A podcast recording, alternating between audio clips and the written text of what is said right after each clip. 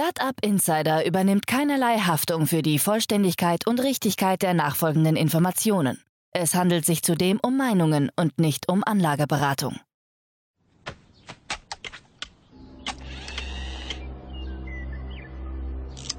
To infinity and beyond!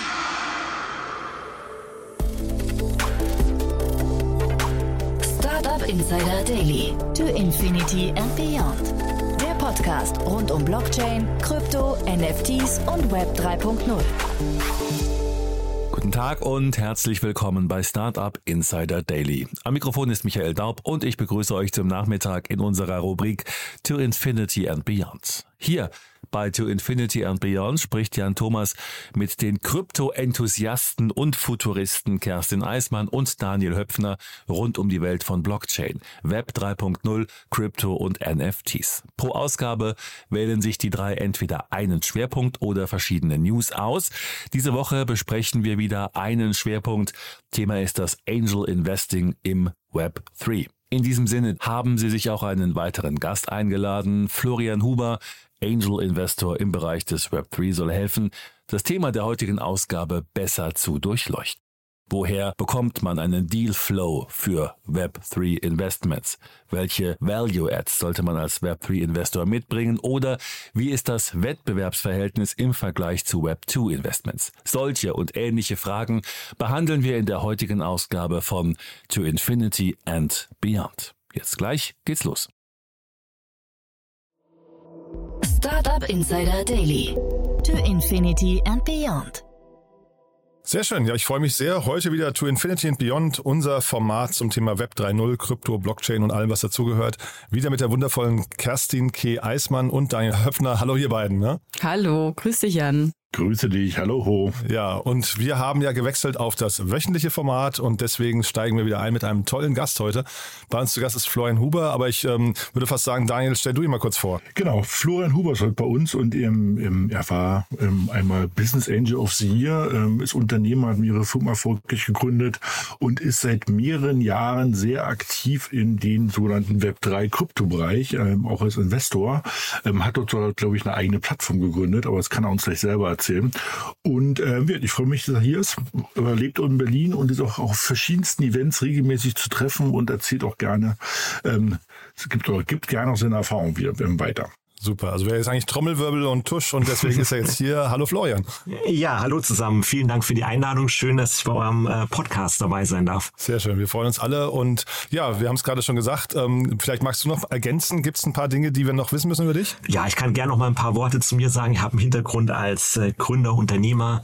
Im Jahr 2000 United äh, Domains gegründet. Äh, Domainregistrar, Webhoster haben wir dann irgendwann an die 1 und 1 Gruppe verkauft im Immobilienbereich was gemacht mit Neubaukompass, äh, so Marktplatz für Neubauimmobilien. So in, in dieser Marktnische Neubauimmobilien sind wir auch größer als der Immobilien-Scout. Nach dem Exit äh, von United Domains an 1 und 1 äh, habe ich dann die Möglichkeit gehabt, als äh, Angel Investor aktiv zu werden, habe da so ein Portfolio aufgebaut mit, ähm, mit etwa 50 Investments und habe so seit, ähm, ja, ich sag mal so seit 2015 auch einiges im Krypto, Web 3 Umfeld gemacht, äh, kann ich vielleicht äh, gleich nochmal dann äh, noch mal ein paar Worte dazu sagen. Jetzt hattest du ja schon gesagt, dass du ein Portfolio aufgebaut hast ähm, und wir wollen heute mal über zwei Punkte reden. Einmal so über das mal, das generelle Sentiment da draußen zum Thema Krypto und Web 3, als auch, das ist natürlich auch ähm, schön, dass du sozusagen deine Erfahrung uns ein bisschen unter die Arme greifst. Wie baut man sich denn so ein Web 3 Portfolio sozusagen auf? Ne? Also wo findet man die? Ähm, das irgendwie, ist das nur ein Netzwerk oder bist du viel irgendwie auf Twitter und Discord unterwegs? Aber lass uns doch mal kurz irgendwie etwas breiter starten. Ähm, du bist ja auch sozusagen, auch, ähm, also hast die erste Welle, zweite Welle ähm, mitgemacht und erfolgreiche mhm. Firmen gegründet. Wie siehst du denn denn diese, diese dritte, dieses Web 3? Ist das jetzt ein Hype? Ähm, geht das wieder vorbei? Ähm, wie, wie, wo stehen wir denn? Es gibt ja, also ich sage ja immer wieder gerne den Satz, wir sind so 1999. Teilst du das? Ähm, oder sind wir irgendwie erst in den 80ern? Ähm, mhm. Da würde mich mal deine Einschätzung so ein bisschen zu dem generellen, ähm, den generellen Markt Web 3 und Krypto interessieren. Mhm. Also ich bin ja jetzt jemand, der so in, in dieser Web 1 Welt groß geworden ist. Ja, ich hatte vorher schon gesagt, ähm, im Jahr 2000 United Domains gegründet, ein IT-Infrastrukturunternehmen. Ja, so würde man sagen, ja, das war so ein klassische ähm, Web 1 ähm, Company. Äh, dann hatten wir so ab, äh, sag ich mal, 2000 2008, 2009 ähm, den Schritt Richtung Social Media, Mobile Web äh, mit, äh, mit, mit dem Aufkommen des iPhone, äh, wo es dann primär nicht mehr darum ging, dass du Informationen im Netz selber liest, sondern dass du auch selber oder dass viele ähm, Internetnutzer die Möglichkeit hatten, selber Creator zu werden, ja, indem sie Videos äh, hochgeladen haben, Fotos äh, entsprechend hochgeladen. Ja, jetzt so seit, äh, seit Bitcoin so dieser, dieser Schritt zum Web 3, wobei äh, interessanterweise eigentlich so diese Unterscheidung Web 1, Web 2, Web 3 ja eigentlich erst, sage ich mal, mit der Krypto-Ära jetzt irgendwo aufgekommen ist, wo man irgendwie versucht hat, da so die einzelnen Phasen der, der Digitalisierung oder der Entwicklung des, des, des Internets ähm, irgendwie zu unterscheiden. Und für mich so äh, war das so das Thema, wie ich selber so meinen Weg so ähm, Richtung Krypto Web 2 gefunden habe, war einfach, dass ich äh, dass mich vieles ähm, jetzt im Krypto-Umfeld an diese Zeit erinnert hat, damals Ende der 90er Jahre, ja, als das kommerzielle Internet äh, entstanden ist oder muss sagen, nicht entstanden, aber es gab es schon ein bisschen früher, aber sag ich mal, populär geworden ist, äh, sich angefangen hat durchzusetzen. Ähm, und ich, ich kann mich auch damals an die Zeit erinnern, ja, dass das Thema Internet äh, Ende der 90er Jahre, zumindest in Deutschland, auch niemand wirklich ernst genommen hat, ja. Und ähm, als ich im Web 1 meine erste, mein erstes Unternehmen gegründet habe, ähm, ja, wurde man so ein bisschen belächelt und es war immer so, Mensch, Florian, du hast so irgendwie hier ein erfolgreiches Studium gemacht und jetzt machst du irgendwie sowas komisches mit dem Internet. Äh, das ist so nur so ein vorübergehender Hype genau. und äh,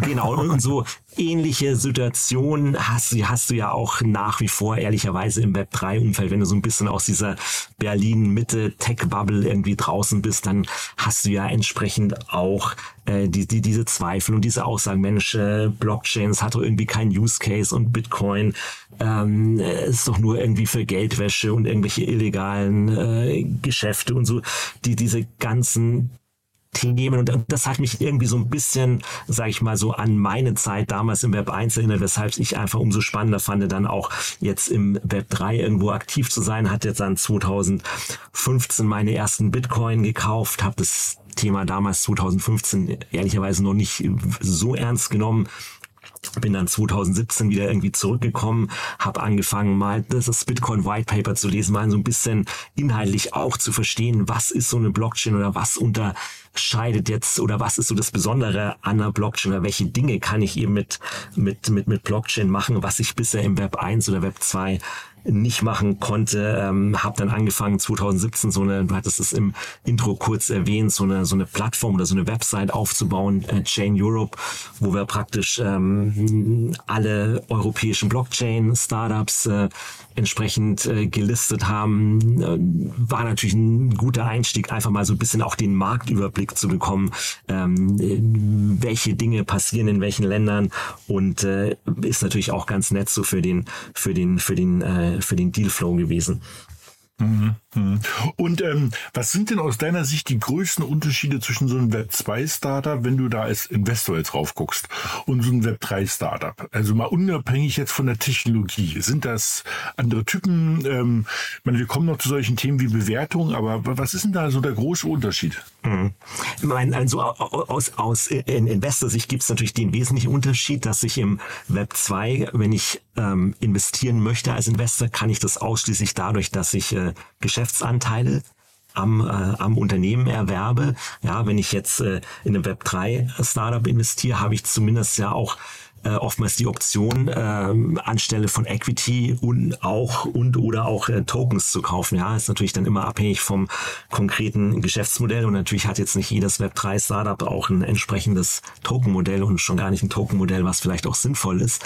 Ähm, das ist einmal, glaube ich, so mhm. auf der auf, auf der formalen Seite mal der Unterschied, ja. Und äh, ein zweiter wesentlicher Unterschied, was mir natürlich aufgefallen ist als jemand, der so im Web 1, Web 2 groß geworden ist, ist ähm, dass wenn du jetzt ein, sag ich mal, als Investor ein, gutes Netzwerk im Bereich Web 2 hast, ja, dass das keinesfalls heißt, dass du dann auch ein gutes Netzwerk im Bereich Web 3 hast, ja, sondern dass du diese beiden Communities, diese beiden Netzwerke so nach wie vor relativ wenig überlappen, ja. Also ja. das ist schon so ein bisschen, glaube, das ist äh, euch auch natürlich aufgefallen, ihr da auch äh, Daniel hier jemand, Klar. der so aus dem Web 1, Web 2 kommt, dass du, äh, sag ich mal, wenn du, wenn du der tolle, erfolgreiche Unternehmer im Web 2 bist oder der tolle Investor im Web 2, ja, dass das nicht automatisch heißt, dass du jetzt den super Dealflow im Web 3 auch hast, sondern dass doch nach wie vor diese Communities sehr getrennt sind und die DNA der Communities auch anders ist äh, im Web3-Bereich, auch nach wie vor natürlich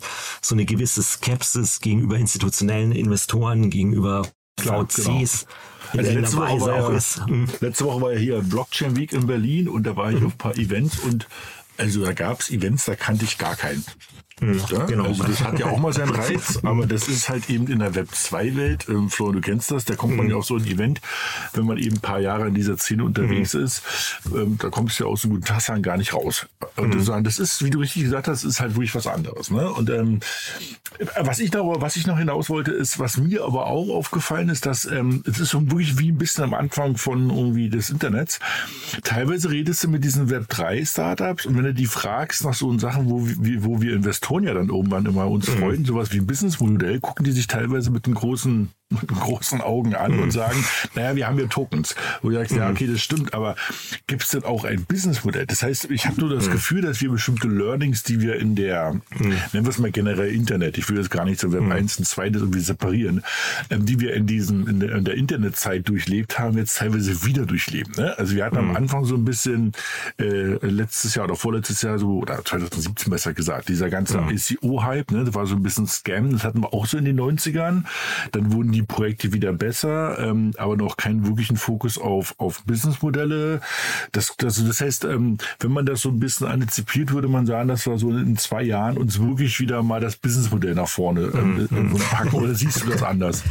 Nein, nein, ich, äh, ich, ich teile deine Einschätzung und ich finde es mal ein bisschen schade, dass du die, die, die Lernkurve, die wir als Unternehmer oder Investoren im Web 1 und Web 2 ja die letzten 20 Jahre irgendwann äh, durchwandert haben mit äh, natürlich Dotcom-Bubble und Dotcom-Crash und wenn du dich ins Jahr irgendwie Ende der 90er Jahre, Anfang irgendwie 2000 hattest du ja auch äh, an der Nasdaq in USA die Situation oder in Deutschland am neuen Markt, dass viele äh, Geschäftsmodelle einen IPO gemacht haben, ja, die, die, die keine Kunden hatten, die keinen Umsatz generiert haben, ja, sowas ähnliches haben wir dann irgendwie 2017, ähm, Daniel, du hattest es erwähnt, dann ähm, während äh, dieser ICO-Bubble ähm, äh, mhm. auch wieder erlebt, ja, wo du ja auch, sage ich mal, ähm, zumindest sehr viele Geschäftsmodelle hattest, die einfach äh, sag ich mal, wenig Sinn gemacht haben oder deren oder bei denen der Token äh, einzig und allein ein äh, Finanzierungsvehikel war, ja, aber die eigentliche Value Creation natürlich nicht im Token stattgefunden hat. Ich kann mich erinnern, damals gab es irgendwie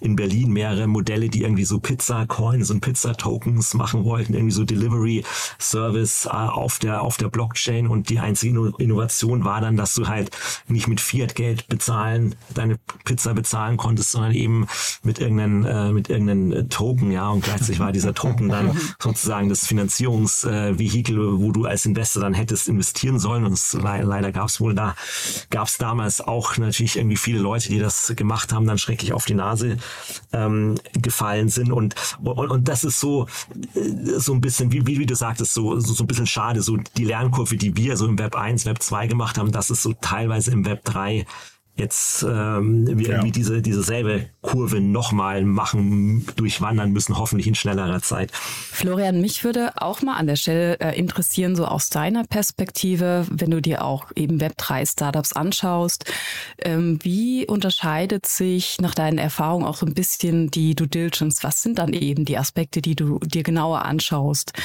Ähm, ist es vielleicht eher der Grad der Dezentralisierung? Ähm, Daniel hatte gerade auf das Geschäftsmodell hingewiesen, ne? diese Protocol-Owned äh, Fees.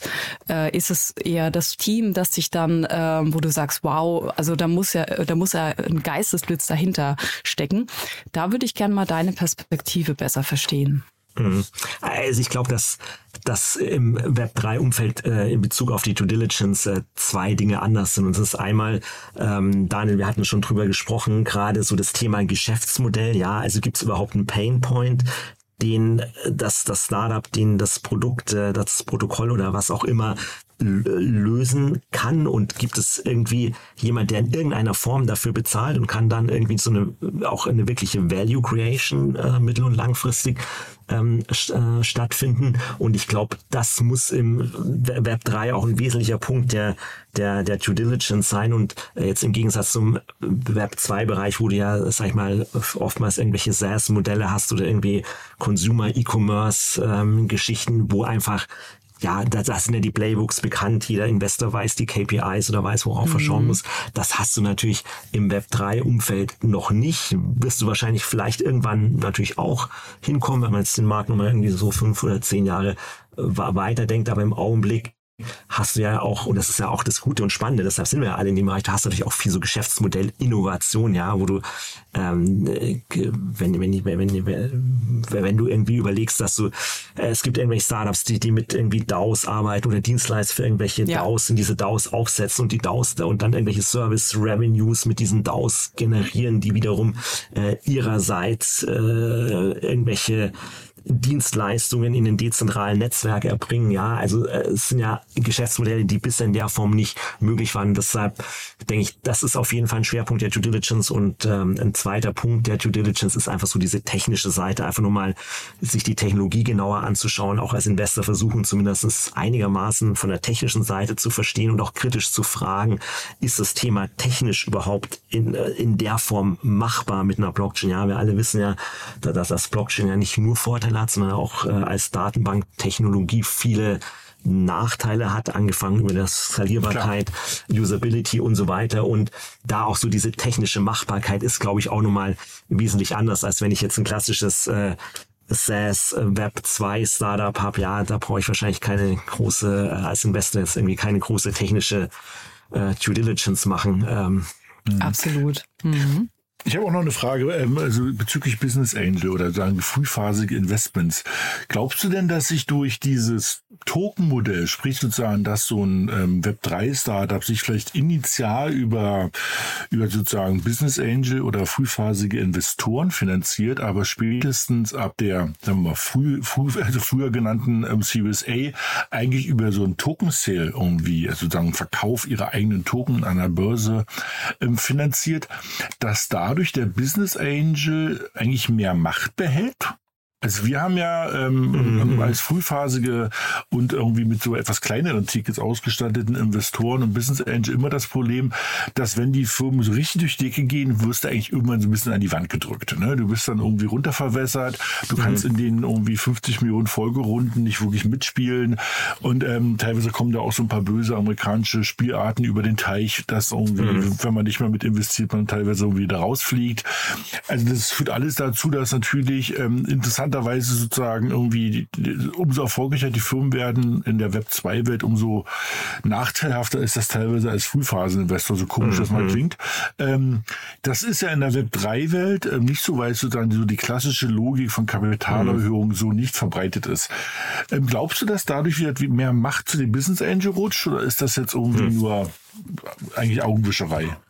Ich meine, du, du hast ja als Investor zwei Möglichkeiten in einem Web3-Startup zu investieren. Entweder via Equity, ganz klassisch, wie man das aus der Web 1, Web 2 Welt kennt, oder eben über, über Tokens. Und jetzt kannst du natürlich lange über die Frage diskutieren, so, was ist jetzt so vom juristischen Setup äh, mit, mit Einflussmöglichkeiten, äh, Dilution-Geschichten, ähm, was ist jetzt, sag ich mal, theoretisch besser? So, so ein Token, wo du natürlich irgendwie de facto ähm, keine Dilution hast, oder ist es besser, du gehst irgendwie in eine Pre-Seed-Runde mit Max irgendwie kaufst du fünf Prozent des Equities, hast natürlich dann, wenn das Startup äh, fünf große Folgerunden macht, natürlich eine entsprechende Verwässerung deines Anteils, endest dann vielleicht äh, nach fünf, sechs Jahren nur mit, mit ein, zwei Prozent. Ich meine, da kann man natürlich abstrakt theoretisch lange darüber diskutieren. Für mich als Investor ist aber irgendwo natürlich die die Kernfrage, ähm, wo findet der Value Capture statt? Ja, also findet mhm. der Value Capture eher statt äh, im Bereich der, der Geschäftsanteile oder auf Ebene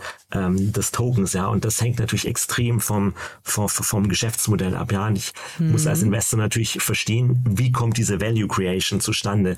Ähm, wenn ich jetzt ein Beispiel nehme ich baue, habe hab ein Startup, was irgendeine Custody Solution aufbaut, ja, also irgendwo, sag ich mal, äh, Web 3 Infrastruktur oder Banking äh, Infrastruktur aufbaut, eben äh, so äh, Krypto, ein Krypto-Verwahrmodell hat, wie jetzt Beispiel ähm, Finoa hier in München, da macht es, glaube ich, da sind wir uns schnell einig, dass es wenig Sinn machen würde, da jetzt in irgendeinen Finoa-Token äh, zu investieren, sondern das ist ja ein klassisches zentralisiertes ähm, Modell. Du hast eine, baust eine Company auf, die natürlich gewisse regulatorische Anforderungen hat, äh, arbeitest mit einem mit einem mit mit einem dedicated Team dran, wo du natürlich auch äh, äh, sich die Leute untereinander kennen und nicht irgendwie dezentral zufällig zusammenkommen. Ja, da da glaube ich sind wir uns alle einig, dass die, die Value Creation natürlich im Equity stattfindet. Dagegen äh, nimm als Klar. Beispiel irgendein dezentralisiertes äh, Protokoll, ja, wo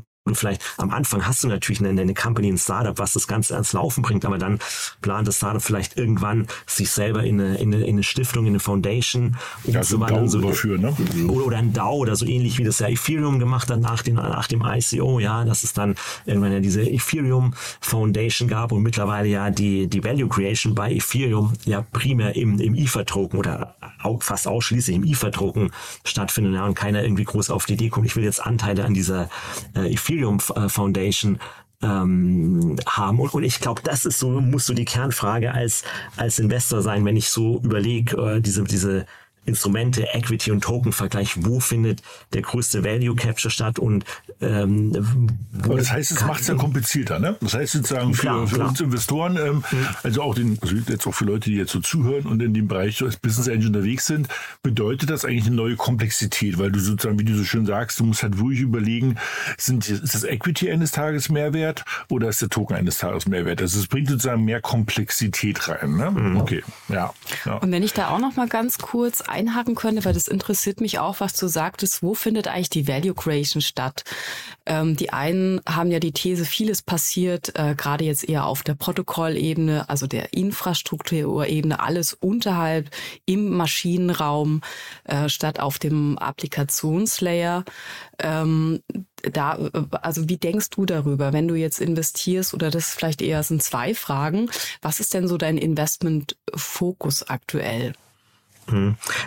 Also ich, ich glaube, dass, dass wir ähm, um da jetzt nochmal ganz am Anfang zu un, uh, von unserem Gespräch zurückzukommen, es war, war ja so die Kernfrage, wo sind wir, in, an welchem Punkt sind wir im, im Web 3? Ja. Ich glaube ja nach wie vor, da sind wir uns alle einig, wir sind nach wie vor noch super, super früh. Ja. Wahrscheinlich sind wir beim Web 3 da, wo wir beim Web 1 vielleicht Mitte der 90er Jahre waren, ja, wo gerade irgendwie so der erste, der erste Browser, irgendwie ein mhm. Netscape-Browser, ähm, Mark and Reason irgendwie äh, äh, äh, entwickelt hat und man irgendwie so in, in Informationen jetzt auch mal via des Browsers teilen konnte, ja, und, und, und in der ähnlichen Situation oder so, so vom Timing sind wir, glaube ich, im, im Web 3 Bereich auch. Und da ist natürlich schon so die, ähm, die, die, die Situation, dass, dass, äh, dass wir alle natürlich nach wie vor noch diese Infrastruktur aufbauen müssen. Ja, also ähm, wir müssen, glaube ich, erstmal diese, dieses Schienennetz, ja, wenn man es so, so vergleichen ja. will, dieses Schienennetz noch ausbauen müssen, die Signalanlagen bauen müssen, die Weichen bauen müssen, müssen die, die Bahnhöfe bauen, ja. Und gleichzeitig aber, äh, wenn du am Markt schaust, fahren natürlich auf diesen Schienen, die wir so äh, äh, im Bereich Infrastruktur bauen, fahren natürlich schon die ersten Züge, ja, und manche Züge fahren vielleicht zu schnell, äh, entgleisen oder biegen auf einer falschen Weiche ab und und knallen dann irgendwo wo dagegen, ja, das sind dann so die, die Dinge, Bild, die, ja. die, die, die alle schief laufen. Und ich glaube so als als oder ich denke mal, dass es ähm, als Investor ähm, kannst du, glaube ich, in beides investieren, sowohl in die Application als auch in die Infrastruktur. Und ich glaube, dass wir beim Thema Infrastruktur noch, äh, noch, noch viele Jahre brauchen werden, bis man so an den Punkt kommt, wo wir jetzt so im im klassischen Internet sind, wo man sagt, na ja, so diese ganze, In oder nicht die ganze, aber sagen wir mal, viele Infrastrukturen, Infrastrukturthemen sind gelöst und es geht jetzt nur noch im Bereich Infrastruktur um inkrementelle Verbesserungen. Und ich glaube, an dem Punkt sind wir im Bereich Web 3 noch lange nicht, also auch auf der Infrastruktur Infrastrukturseite wirst du nach wie vor diese ganz großen Innovationen brauchen, diese Verbesserungen auch auf der Seite der, der UX, UI, wenn du an die ganzen Wallet-Themen denkst, Self-Custody, was ja für viele äh, Nutzer nach wie vor ja auch äh, äh, sag ich mal, von der, von der, von der Usability her ne? nicht, nicht die, nicht gerade die, die beste Lösung ist, um das vorsichtig zu formulieren. Das ist nett formuliert. Eine ganz kurze Frage dazu, Florian, nur weil du gerade sagtest, wir bauen das Schienennetz und die Infrastruktur. Wie viel, also es gibt ja gerade relativ viele Fonds, die auch in den ganzen Bereich investieren. Mhm. Wie viel Kapital ist denn notwendig, bis diese Infrastruktur gebaut ist? Puh, ja, ähm, das ist natürlich, schwierig, da eine, eine konkrete Zahl zu nennen. Ich glaube, dass das nach wie vor dass du auf der Infrastrukturseite ähm, noch viele, sage ich mal, dicke Bretter bohren musst. Ja, ich bin jetzt vorsichtig zu sagen, ja, es ist nur immer ein Problem des Geldes oder man, man kann es kann Probleme immer nur da oder Probleme besonders gut dann lösen, wenn man viel Geld hat. Irgendwie so mein Lieblingsbeispiel ist der EOS. Die haben ja, wenn ihr euch erinnert, 2017 diesen wahnsinnig großen ICO gemacht mit irgendwie, mhm. glaube ich, vier, fünf Milliarden Dollar eingesammelt, ja, und äh, was, was ist dabei rausgekommen? Ja, die wollten ja so irgendwie dieser Ethereum-Konkurrent werden, haben dann versucht mit Voice.com irgendwie so ein dezentrales äh, soziales Netzwerk aufgebaut, aufzubauen, hat man auch äh, nie wieder was gehört, haben so ein paar andere Initiativen gestartet, aber im Prinzip ist da nie was dabei rausgekommen. Insofern bin ich da immer so, so, so ein bisschen vorsichtig zu sagen, es ist alles immer nur so ein Geldproblem und ich äh, und, und gerade am Beispiel von iOS äh, kann man, glaube ich, schön sehen, dass nur wenn du irgendwie äh, ein paar Milliarden Dollar in Cash oder in, in irgendwelchen Tokens auf deinem auf deinem Balance Sheet hast, dass du dann irgendwie ähm, tolle Dinge bauen kannst, dass, äh, dass, dass dass nicht das Geld nicht immer so das alleinige ähm, Allheilmittel ist.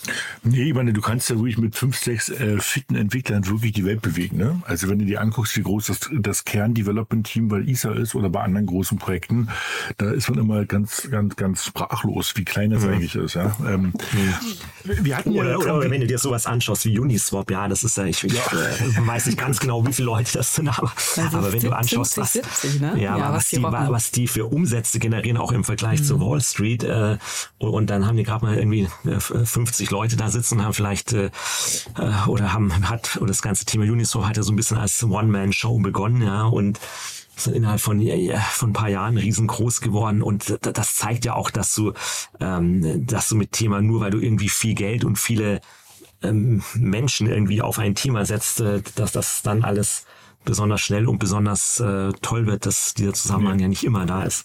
Ich will aber noch mal auf den nächsten Schritt kommen. Also jetzt, ähm, wir haben jetzt von der Frühphase gesprochen ähm, und sagen, wie du da das siehst. Jetzt sage ich mal die nächsten, die nächste Phase zum nächsten Schritt. Also wir haben ja gerade große ähm, Announcement von, Fun, von Funds gehabt. Ne? Wir hatten irgendwie jetzt in Andreessen Horowitz mhm. mit irgendwie 4,6 Milliarden und äh, verschiedenste. Wir hatten jetzt letzte Woche hier ähm, North Zone irgendwie mit einer Milliarde, zumindest mit Fokus auf ähm, das Thema Krypto. Ähm, und jetzt auf der anderen Seite haben wir ja sowas wie sogenannte DAOs, ne? also die dezentrale, autonom funktionierende Organisation, wo, ich mach's mal ein bisschen äh, flapsig, eine Gruppe an Freelancern oder Business Angeln Geld zusammenwerfen und über bestimmte Abstimmmechanismen entscheiden, was sie entwickeln mhm. oder zum Beispiel auch investieren. Siehst du, und die sind auch teilweise echt groß, ne? Also da reden mhm. wir von bis zu dreistelligen Millionenbeträgen, die in so ein DAO zusammenkommen, mhm. ähm, weil halt so ein paar wirklich äh, führende Köpfe der Krypto-Szene ähm, da irgendwie den Lied machen.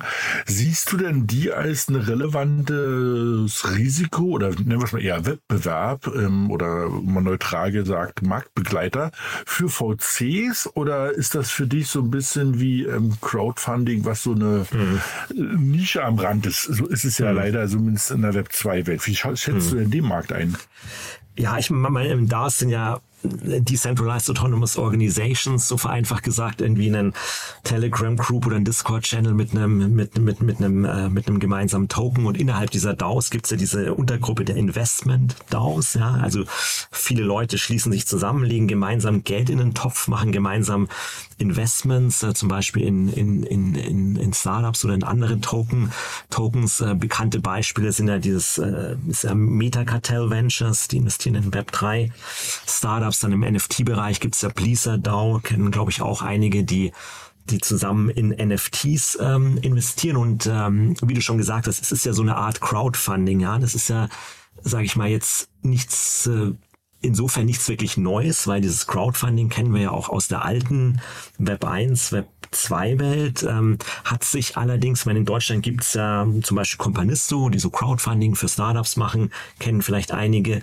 Und genau. es hat ja ehrlicherweise ähm, ich glaube, du hattest es schon so im Nebensatz angedeutet, äh, in, äh, nie so wirklich funktioniert. Ja, es ist ja nie, Crowdfunding ist ja nie wirklich groß geworden. Ich habe da auch so ein bisschen drüber nachgedacht, warum ähm, das Crowdfunding so bisher nicht so wirklich funktioniert hat. Ich glaube, ein wesentlicher Punkt ist, dass du bei den bisherigen Crowdfunding-Plattformen ja immer das Thema hattest, dass du als Investor ja mehr oder weniger so auf dich allein gestellt hast. Ja, du gehst auf die Companisto-Webseite, äh, schaust dir irgendwie eine halbe Stunde irgendwie die Investmentmöglichkeiten an und triffst dann mehr oder weniger alleine die Entscheidung. Und das ist ja bei, bei einem, wenn du jetzt so ein Investment-DAO hast, ja komplett anders. Ja, das ist ja so per se, per Definition so eine Community, die sich um so einen Token organisiert hat und dort triffst du ja gemeinsam in der Gruppe die Investmententscheidung oder du wählst irgendwie besonders smarte Leute äh, zu deinem Investment-Committee und die äh, treffen dann die Entscheidung. Ja, und das ist, glaube ich, schon nochmal so ein, so ein anderes, äh, eine andere Mechanik als bei so diesem klassischen Crowdfunding im Web 2, was ja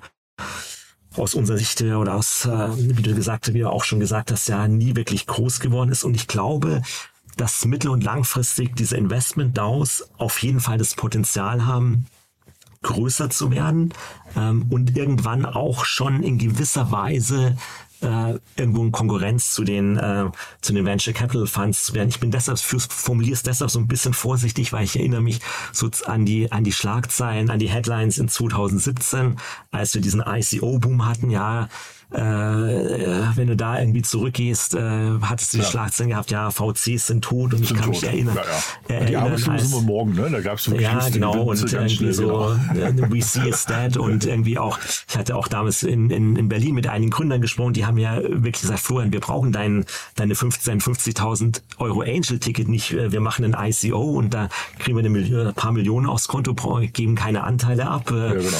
behalten ja, 100% Kontrolle und äh, Florian, was willst du jetzt mit deinen 50.000 Euro hier, ja. Ähm, aber, aber ich glaube, dass es, äh, dass diese Investment-DAOs ähm, schon das Potenzial haben, ähm, VC-Funds mittel- und langfristig Konkurrenz zu machen. Und ehrlich, ehrlicherweise ähm, haben ja auch, äh, äh, wenn, du, wenn du schaust, äh, ähm, VCs oder auch äh, wir als VCs, wir wollen ja in, ähm, wir wollen ja in, in, immer in innovative Geschäftsmodelle investieren. Ja, aber wenn du dir das Geschäftsmodell von einem VC-Fund anschaust, naja, das ist ja seit seit Jahrzehnten unverändert. Da, da gab es ja. dann bisher keine Innovation. Ja, du hast dieses Modell geschlossener Fund, zehn Jahre, 20 Prozent Carry, zwei Prozent äh, Management Fee, äh, genau. genau. irgendwie äh, ist ja irgendwie so wie immer. Und da hast du noch das Thema, wenn es irgendwie so ein, so ein, so ein Fund ist, der ein paar hundert Millionen Dollar groß ist, dass du irgendwie die Initiatoren schon über die Management Fee reich werden, obwohl vielleicht für die, für die Limited Partners gar kein irgendwie Gewinn erwirtschaftet, ja. Genau, also Limited Partners sind die Investoren in so einem Fonds, genau. Genau, genau. Äh, muss man erklären, Limited Partners äh, bei einem Fund sind die Investoren in dem Fund und da, du hast ja dann oftmals zumindest bei den großen VC-Funds ähm, kein so ein Interessenalignment, Interessengleichlauf zwischen den Limited genau. Partnern und den Initiatoren, weil wie gesagt, wenn ich über die Management-Fee schon nach zwei Jahren Millionär bin, ohne dass ich einen Cent für meine Investoren erwirtschafte, ja, ähm, ist es natürlich nicht zwangsläufig so, dass du diesen Interessensgleichlauf hast. Und ich glaube, und ich habe vielleicht auch so ein bisschen die Hoffnung, dass äh, so mehr Wettbewerb von Seiten von Investment-DAOs auch so, sage ich mal, irgendwie unserer Branche oder der VC-Branche allgemein gesprochen vielleicht auch so ein bisschen gut tun könnten, da auch nochmal zu überlegen, ähm, äh, wo können wir unser eigenes Geschäftsmodell als Investoren vielleicht nochmal innovativer aufstellen. Ja, das ich ist glaube, ja der spannende Punkt. Also was, wie muss ich mich als Krypto-VC äh, aufstellen, damit überhaupt ein Web3-Startup sagt, oh cool, ich gehe zu denen ja, genau. statt dass ich zu einem DAO gehe. Also Stichwort, müssen wir Staking anbieten? Ähm, müssen wir, wenn wir wahrscheinlich auch jetzt, nehmen wir an, wir befinden uns im Jahre 2026 schon. Wir haben schon in viele Tokens investiert. Die Erwartungshaltung wird wahrscheinlich da sein, dass wir uns mit der Governance beteiligen. Mhm. Äh, also auch komplett ist es so die Frage, wie denkst du, muss ich mich als VC aufstellen, um eigentlich mittelfristig auch in der Krypto-Community als ernst genommen zu werden oder attraktiv zu gelten? Mhm.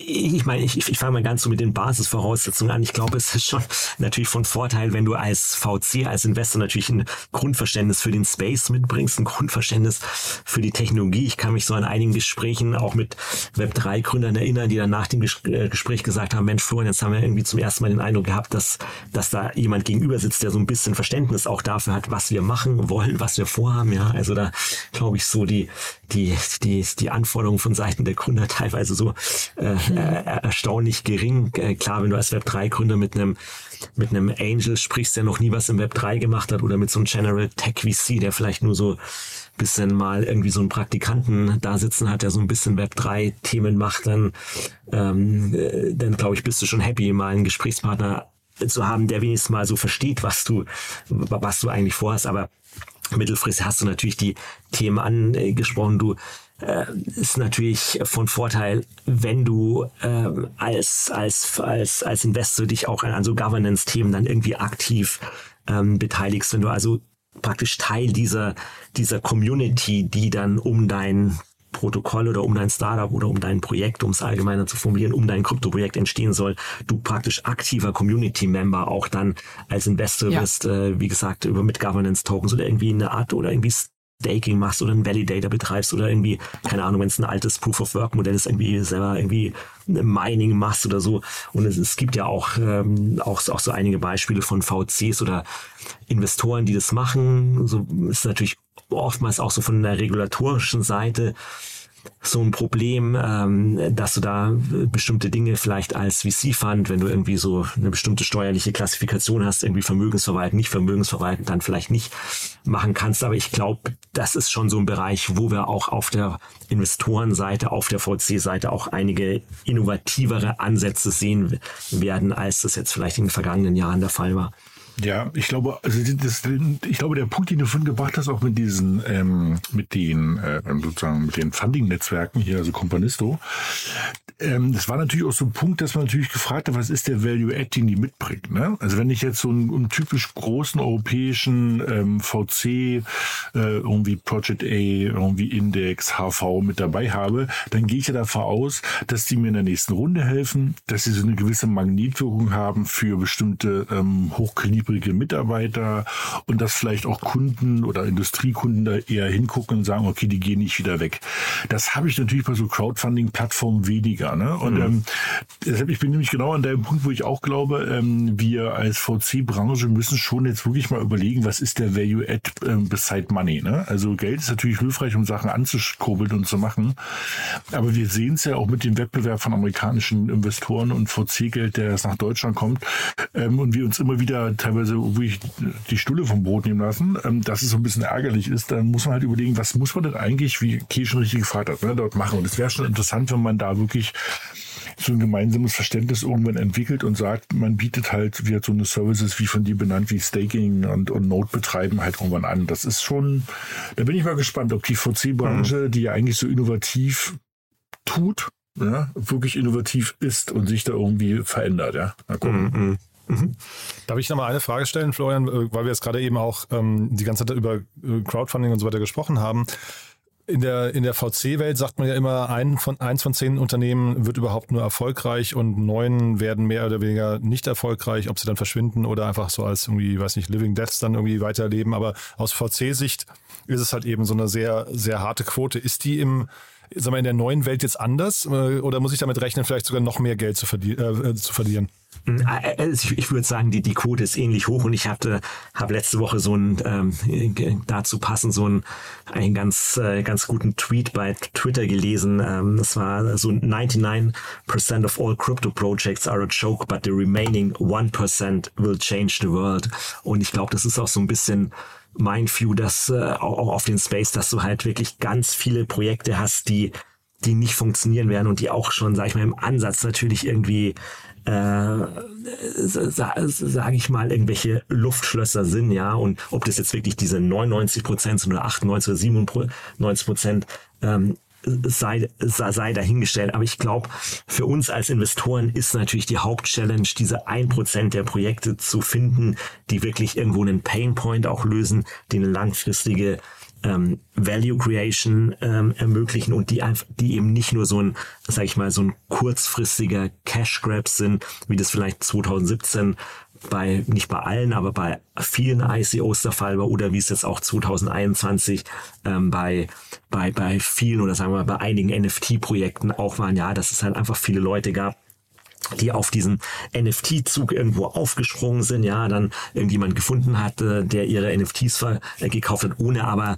um dieses, um die NFTs jetzt irgendwie vielleicht eine Community aufzubauen oder zu überlegen, ähm, was kann ich den Investoren ähm, noch bieten, um eben langfristig auch zu sichern, dass, dass der Wert meines NFTs eben erhalten bleibt äh, oder mhm. auch steigt. Man gibt ja ein paar gute Beispiele, dieses, äh, dieses äh, das gut gemacht haben, die CryptoPunks und, und Board Apes Yacht Club und, äh, und irgendwelche anderen Geschichten. Aber, aber auch, auch glaube ich, bei den NFTs würde ich sagen, ja, 99 Prozent der NFTs sind einfach Schrott und wertlos. Ja, auch wenn du vielleicht als, als Investor mal 1000 Dollar dafür bezahlt hast, nur weil du einmal 1000 Dollar bezahlt hast, heißt ja nicht, dass es dann auch äh, in der Zukunft noch 1000 äh, 1000 Dollar wert ist. Aber, aber ich glaube, das ist ähm, das ist, glaube glaub ich, gar nicht auch so eine Besonderheit oder das Ungewöhnliches der Web3-Welt, weil wenn du schaust, äh, geh mal in den App Store, ja, wie viele wie viele, ich, ich habe die genaue Zahl nicht, aber ich nehme an, dass es irgendwie Millionen von Apps im, im, im App Store gibt, ja, wie viele davon sind wirklich äh, sag ich mal, sinnvoll oder haben eine gewisse Relevanz oder sind kommerziell erfolgreicher, würde ich mal sagen, bestimmt auch nicht mehr als ein Prozent der Apps, äh, die du, die du im App Store findest. Also insofern würde ich gar nicht sagen, dass das so ein Problem der, der, der Web3-Welt ist, ja. Aber dann war die Frage natürlich an dich, ähm, ist denn so, welcher Bereich ist denn hot? Kann man denn im DeFi, was hatten wir vor kurzem schon mal erklärt, dieses Decentralized Finance, noch investieren oder ähm, ist sozusagen, sind wir jetzt alle schon weiter? Ähm, was ist denn für dich in den nächsten, sagen wir mal, zwölf Monaten, wollen wir nicht zu weit nach vorne greifen, Bereiche, wo du sagst, die guckst du dir gerade ganz genau an, weil du die aus Investment, aber vielleicht nicht nur Investment, mhm. sondern weil du auch sagst, das ist halt sinnvoll für dieses Ökosystem. Ne? Also, mhm. weil du hast ja richtig gesagt vorhin, wir sind ja noch dabei, die Schienen zu legen und mhm. ähm, da kann es natürlich sein, dass man vielleicht zwischendurch mal jemand hast, der wirklich halt irgendwie die, die, die fetten Schrauben baut und mhm. sagst, ja, also damit werden wir jetzt nicht wirklich reich, aber wir brauchen sie halt nochmal, sonst fliegen uns halt die um die, also die Gleise um die Ohren. Ne? Also mhm. was, was ist denn so der, der hotte Bereich, wo du sagst, da, das wird spannend in den nächsten zwölf Monaten? Mhm. Und vielleicht äh, kurz äh, damit verbunden, auch nur weil du gerade über NFTs gesprochen hast, nochmal kurz, weil ja auf OpenSea der Handel mit NFTs komplett eingebrochen ist. Vielleicht kannst du auch da nochmal kurz einordnen, wo NFTs sich aus deiner Sicht hin, hin entwickeln. Mhm. Mhm. Ähm, äh, also ich, ich fange mal mit dem Thema Infrastruktur an. Ich glaube, dass nach wie vor das Thema Infrastruktur wichtig und spannend ist. Äh, Layer 1, Layer 2 Geschichten, ähm, auch, auch sowas, was wir jetzt gerade gesehen haben, den Ethereum Merge, ja, klassisches Infrastrukturthema. Layer 1 finde ich äh, äh, nach wie vor auch als Investor natürlich Ether irgendwo spannend, auch das, äh, das Potenzial da zu sehen, auch wenn es natürlich, sage ich mal, äh, im Web3-Umfeld äh, Bitcoin und, und Ethereum natürlich eher als mittlerweile als konservatives äh, in, in, in, in, in Investment gelten. Äh, im, im, Im Bereich DeFi ähm, ganz allgemein Thema Decentralized Finance, Open Finance, äh, ist, glaube ich, nach wie vor der mit Abstand wichtigste Use Case ähm, für Blockchain. Weil wenn du nochmal so eine Ebene höher gehst und überlegst, was ist denn so der native Use Case von der Blockchain-Technologie? Naja, es ist der, der Value Transfer äh, von A nach B, ohne dass du ein Intermediary dazu brauchst, ja, dass du ein Peer-to-Peer Value äh, Transfer machen kannst, ja, und dieser Value Transfer, das kann einerseits natürlich irgendeine äh, eine, eine, eine Currency sein, das können, können Aktienanteile sein, das können, äh, können äh, NFTs sein, ähm, können aber auch natürlich so, so Dinge sein wie, wie Ingame-Items oder sowas, ja. Und ich glaube, dass so ähm, so auf einer abstrakten Ebene, immer wenn es darum geht, ähm, ein Geschäftsmodell zu haben, ähm, wo dieser Value Transfer irgendwo im Mittelpunkt steht oder wo es um diesen Value Transfer geht, dass das natürlich äh, ähm, irgendwo eine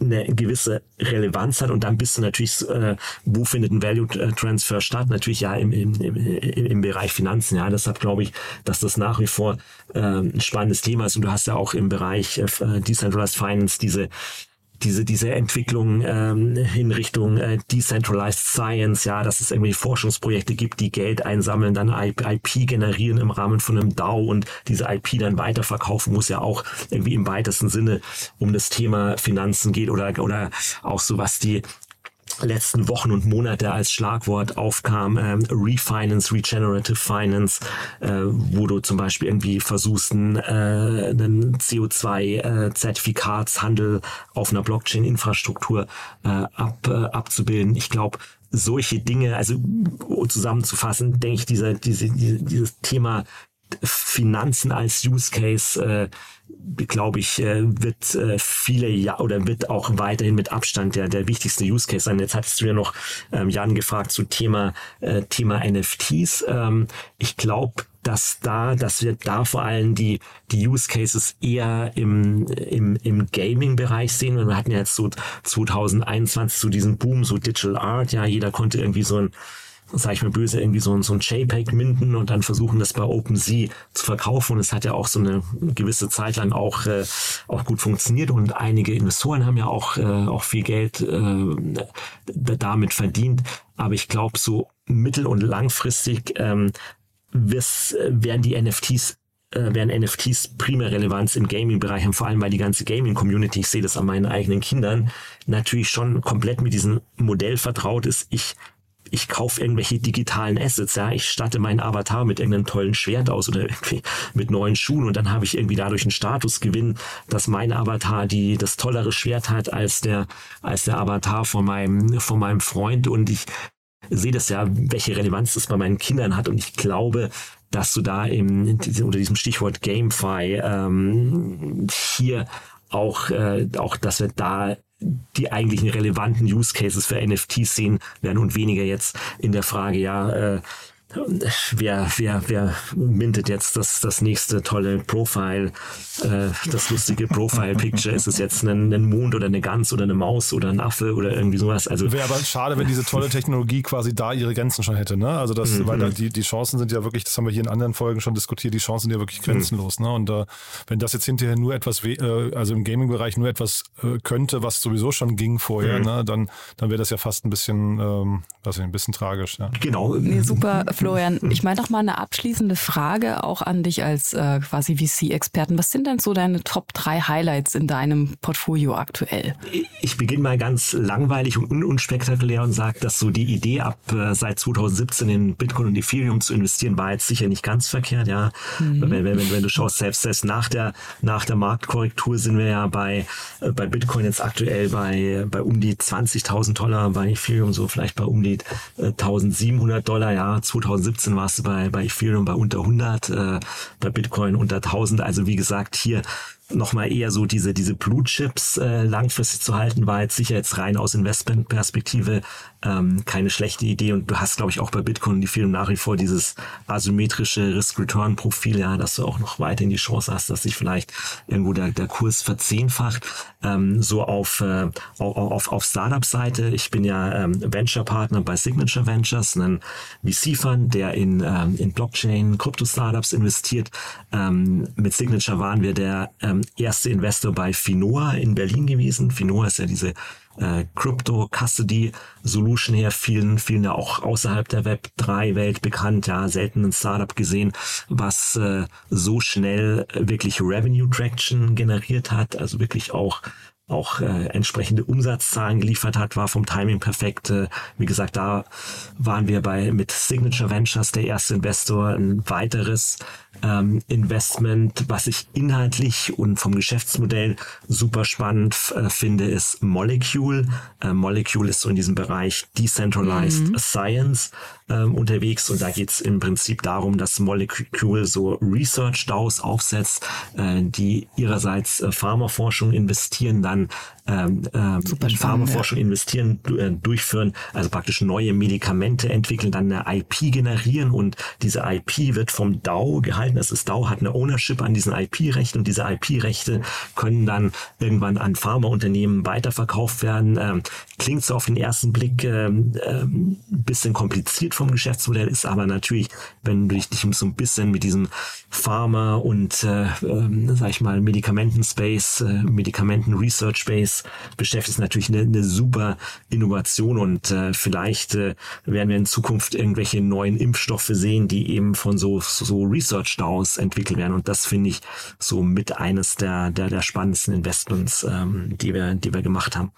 Mega cool. Also ich bin ungern der Spielverderber, aber mit Blick auf die Uhr, ähm, wir müssten wahrscheinlich zum Ende kommen. Äh, Florian, ich fand es wirklich ein sehr, sehr spannendes Gespräch. Ähm, Daniel, ich nehme an, ihr stimmt zu, ne?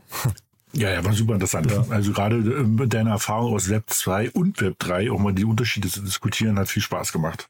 Ja, Dito. Cool. Sehr schön. Dann lieben Ich Dank, dass sag du auch, da warst, ja? Ja, her- herzlichen Dank für die Einladung. Ähm, hat Spaß gemacht, bei euch im Podcast dabei zu sein. Super. Und dann, ja, ich sag bis zum nächsten Mal. Ne? Bis bald. Tschüss. Ciao. Bis dann, Florian. Ciao. Danke, ciao, tschüss. Startup Insider Daily to Infinity and Beyond. Der Expertendialog mit Daniel Höpfner und Kerstin Eismann rund ums Thema Krypto, Blockchain und Web 3.0. Das waren Kerstin Eismann, Daniel Höpfner, Florian Huber und Jan Thomas in der neuesten Ausgabe von To Infinity and Beyond mit dem heutigen Schwerpunkt Angel Investing im Web 3. Wir hoffen, ihr konntet heute etwas Neues über die Kryptowelt mitnehmen. Das war's sonst auch für heute mit Startup Insider Daily. Wir hören uns hoffentlich morgen in der nächsten Ausgabe wieder. Am Mikrofon war Michael Daub. Ich verabschiede mich. Habt einen schönen Feierabend. Bis dahin.